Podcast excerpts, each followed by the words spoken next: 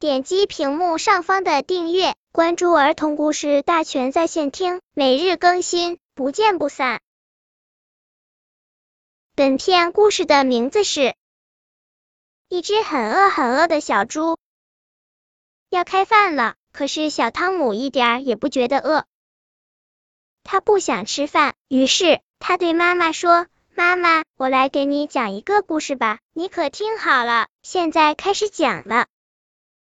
从前有一只很小很小的小猪，它很饿很饿，所以它吃光了所有的饲料。就这样，小猪长大了，然后就变得更加的饿。于是小猪溜进地下室，吃光了堆在那的土豆。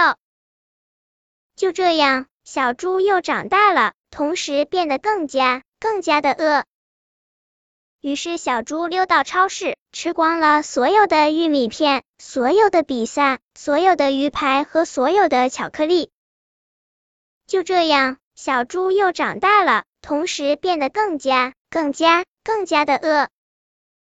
于是小猪把所有装玉米片的包装袋也吃了下去，然后又吃掉了所有装比萨的纸盒、所有装鱼排的塑料袋和所有装巧克力的锡纸。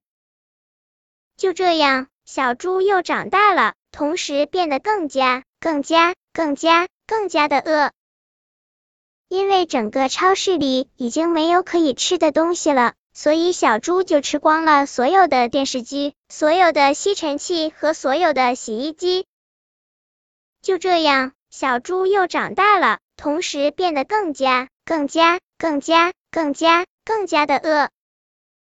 于是小猪跑到了街上，它吞下了所有的儿童车、所有的自行车、所有的摩托车、所有的小轿车、所有的公交车、所有的地铁、所有的候车亭。所有的电话亭，所有的交通灯和所有的交通指示牌。就这样啊，小猪又长大了，同时也变得更加、更加、更加、更加、更加、更加的饿。于是小猪吃掉了所有的居民楼，所有的幼儿园，所有的学校，所有的超市。还有所有的爸爸们的办公室，所有的妈妈们买漂亮手提包和帽子的小店，所有的大商场，所有的玩具店，所有的停车场，所有的火车站，所有的机场，所有的游泳池，所有的游乐场。就这样，小猪又长大了，同时变得更加、更加、更加、更加、更加、更加、更加的饿。于是小猪吃掉了所有的城市、所有的村庄，还有所有的山、所有的河、所有的原始森林、所有的荒漠、所有的海、所有的火山、所有的一切。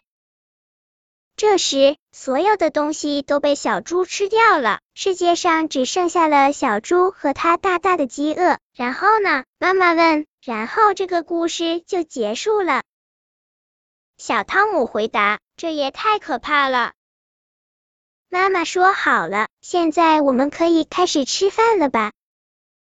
嗯，好吧。小汤姆说，现在我总算有一点点饿了。这个故事的效果还不错吧？